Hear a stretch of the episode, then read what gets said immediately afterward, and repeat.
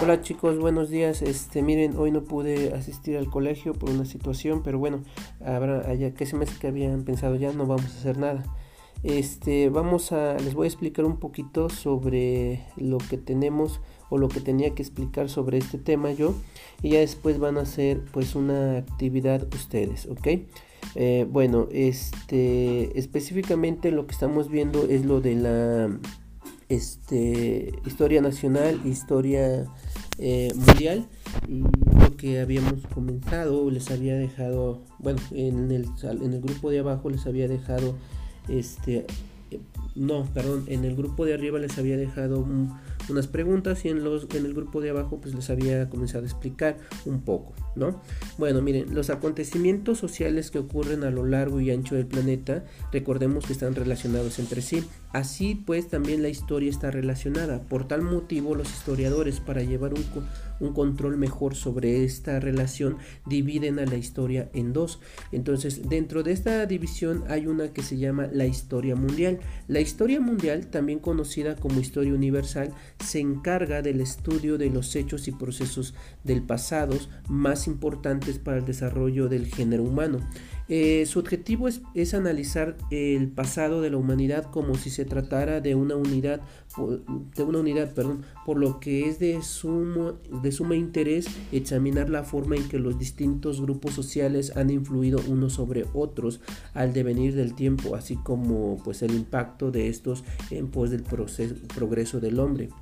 Eh, la historia mundial tiene en sí este, unas características principales. Para esto te voy a explicar que hay un tipo de cuadro comparativo que tú tienes en tu material de 1i que utiliza este, este cuadro comparativo eh, cuatro directrices o variantes para poderse explicar. Como decir, utiliza, consiste en dedicada a interés en en estudiar a la humanidad desde, bueno, en, consiste en, bueno, la historia mundial consiste en hechos y procesos del pasado más relevantes para el desarrollo de la humanidad, dedicada a la historia de la humanidad, interés en los hechos y procesos acaecidos en diversas partes del planeta y estudia a la humanidad desde la aparición de la escritura, que es cuando surgió la historia y no comprende la prehistoria, ¿no?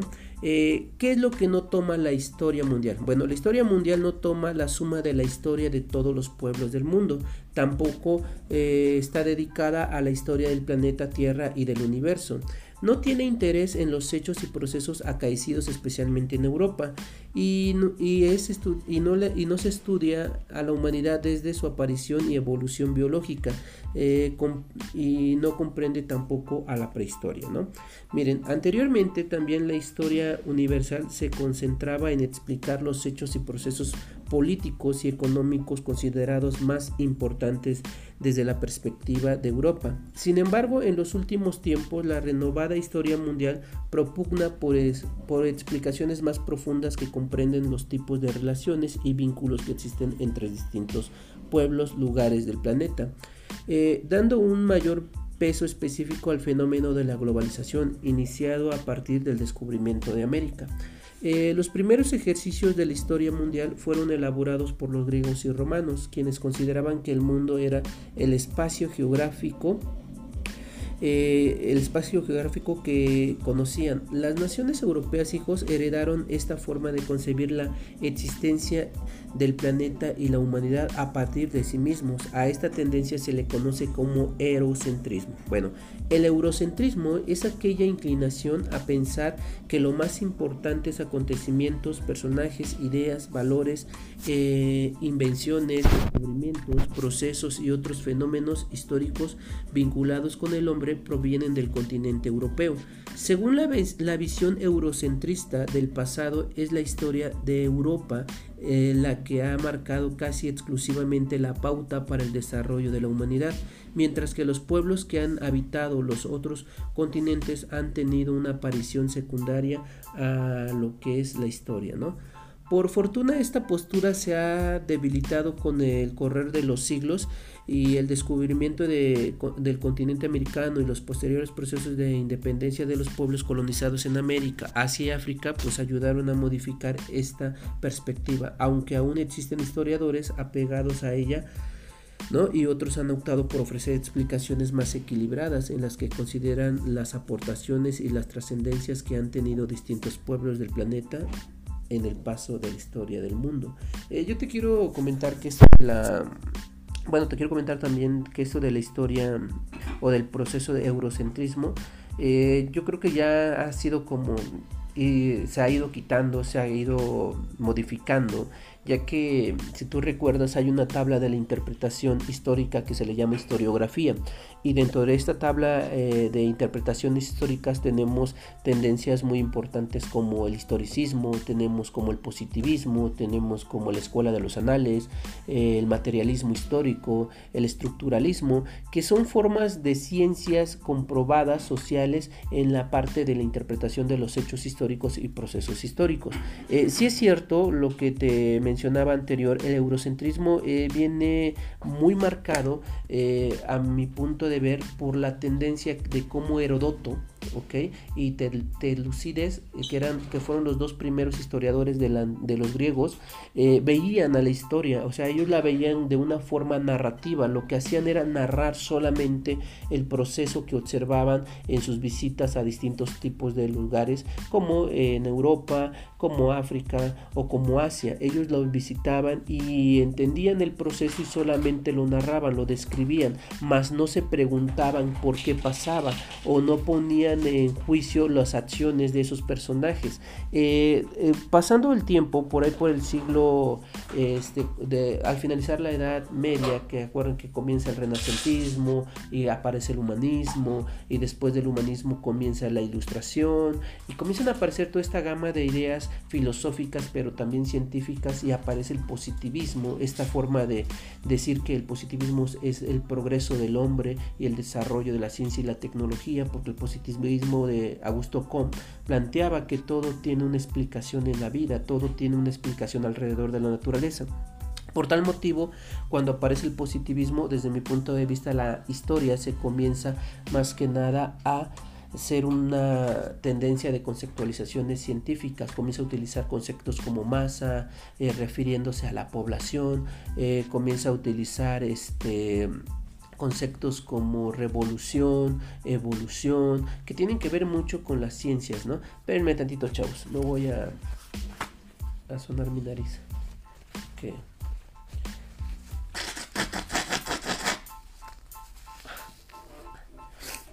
Bueno, eh, continuamos. Eso es lo que te quería marcar. Eh, miren, ahora, si la historia, decíamos esta parte de la historia, los historiadores la dividen en dos, obviamente ya abarcamos lo que es la historia mundial. Vamos a abarcar lo que es la historia nacional. La historia nacional es aquella enfocada en el análisis de los hechos y procesos ocurridos a lo largo del tiempo en un estado-nación. O sea, refiriéndonos podríamos hablar de esta parte de lo que es específicamente nuestro nuestro país, nuestro estado, ¿no? Eh, la historia nacional también se encarga de explicar el recorrido histórico que ha tenido un país desde sus orígenes hasta la actualidad. Es por eso que en este caso la historia nacional sí toma el proceso desde la cuestión prehispánica, o sea, nosotros sí tomamos la cuestión prehispánica desde el inicio de las primeras culturas, la primera cultura madre que es los olmecas, ¿ok? Aunque muchos de los estados modernos del planeta no tienen ni 200 años hijos de existencia oficial, su historia nacional se remonta desde los grupos y pueblos que alguna vez habitaron los territorios donde hoy residen, ¿no? O de quienes recibieron una herencia cultural. Es por ello, por ejemplo, que la historia nacional de México comprende desde el pasado prehispánico. Eh, la historia nacional también es uno de los campos de estudio más complejos, se diferencia de la llamada historia patria. Aquí hay que entender porque por ahí este, ah, nos equivocamos mucho, eh, o bueno, he encontrado estudiantes que se equivocan mucho en entender qué es la historia patria y qué es la historia nacional. Van juntas, pero tienen distinta concevidad, ¿ok? Mira, con la consolidación de los estados-naciones en el siglo XIX comenzó a proliferar un tipo de historia que buscaba estimular e identificar de cada pueblo con su país mediante la glorificación de su pasado, a la que hoy conocemos como historia patria.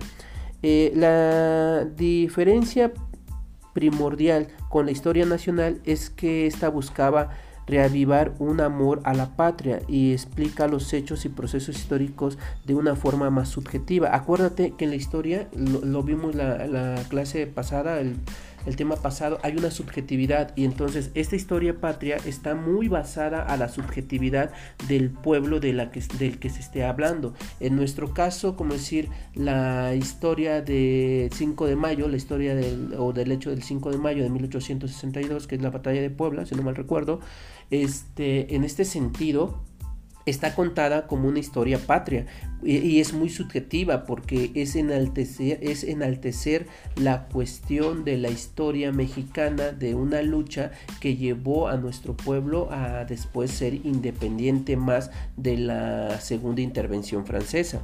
Pero es algo bien importante en esto, ¿no? Porque la subjetividad juega mucho con este tipo de historia, de la historia patria. Bueno, mira, con la consolidación ya te dije todo esto, entonces debemos de entender que eh, tenemos que ser un poquito objetivos en este sentido cuando hablemos de nuestros hechos históricos. Ahora, aunque tienen características y enfoques muy diferentes, la historia patria y la historia nacional perviven en la actualidad y en nuestra vida cotidiana. Por ejemplo, se vinculan directamente con la historia eh, patria de los festivales, los desfiles militares, festejos como el Día de la Independencia, las estatuas en plazas públicas, nombres de calles y de avenidas, los billetes y las monedas, pues esas expresiones pues representan a los principales héroes y los eventos más importantes desarrollados históricos de la nación.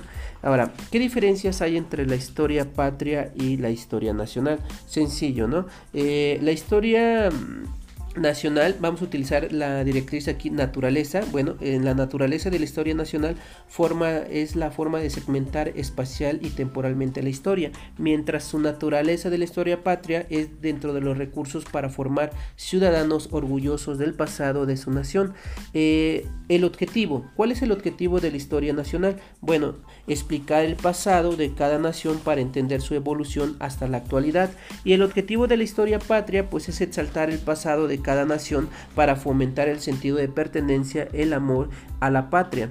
Eh, ¿Cuál es la intención de la historia nacional? Es cultural y académica, mientras la intención de la historia patria pues es política, ideológica y cívica. El objetivo del estudio de la historia nacional pues son los hechos, procesos que den cuenta del desarrollo histórico de una nación, mientras que en la historia patria pues son grandes héroes y hechos relevantes que enaltezcan el pasado desde una nación. Eh, bien, eh, los, eh, los sujetos históricos en la historia nacional son hombres y mujeres con aciertos y errores que inciden en el devenir del tiempo y en la partecita de lo que es la historia patria pues son héroes y villanos buenos y malos definidos por sus servicios prestados al pueblo y un estado, ¿no?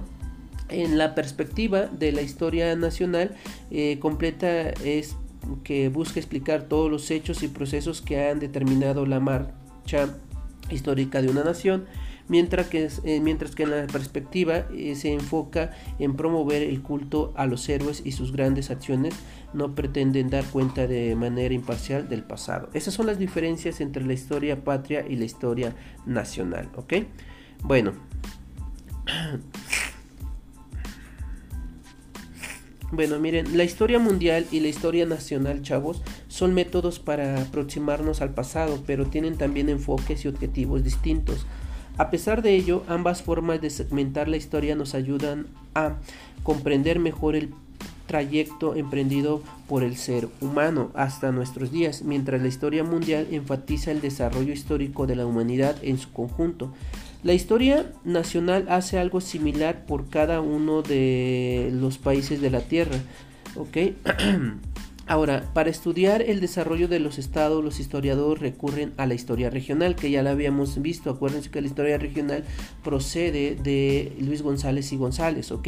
Que es aquella que forma también de que, que es la que forma de, eh, tiene una forma de fragmentar más bien el pasado para dedicarlo al análisis histórico de una región, entendida como una porción de territorio más pequeño que un país, pero mayor de una población, ¿no? que puede considerarse como una unidad de estudio debido a sus características sociales, económicas, geográficas, culturales, políticas, entre otras.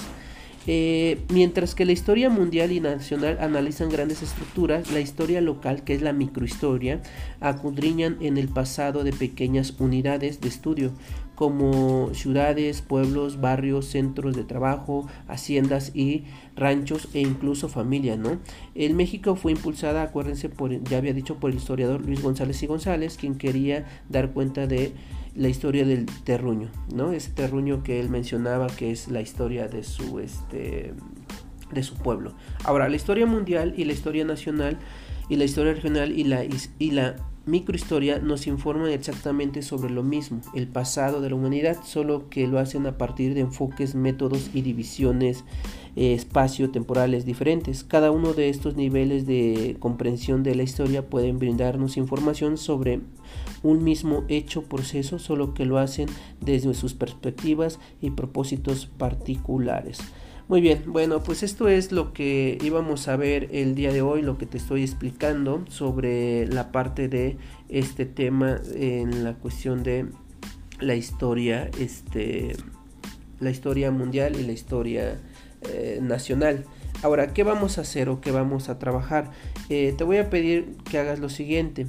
Eh, quiero que busques, eh, para eso te, va a ayudar la directora, te voy a decir, este, quiero que busques dentro de algunos libros de historia que puedes ir a la biblioteca, ahí en la biblioteca de la escuela hay historias de libros, y quiero que encuentres una historia mundial, una historia nacional, una historia local y una historia regional vas a buscar cuatro ejemplos de historias, ¿ok? De esta historia, historia nacional, historia mundial, historia eh, regional, historia local o microhistoria, como le quieras decir, y vas a analizarlas, vas a explicarme en qué consiste cada una de esas historias que tú hayas elegido. Un ejemplo, si yo en historia mundial elijo la Segunda Guerra Mundial, pues voy a describir por qué es una historia abajito, voy a poner, voy, vamos a hacer como una ficha de trabajo. Primero vas a poner eh, qué tipo de historia es, pones historia mundial ¿Qué periodo es? Este, pues pones el periodo de la Segunda Guerra Mundial,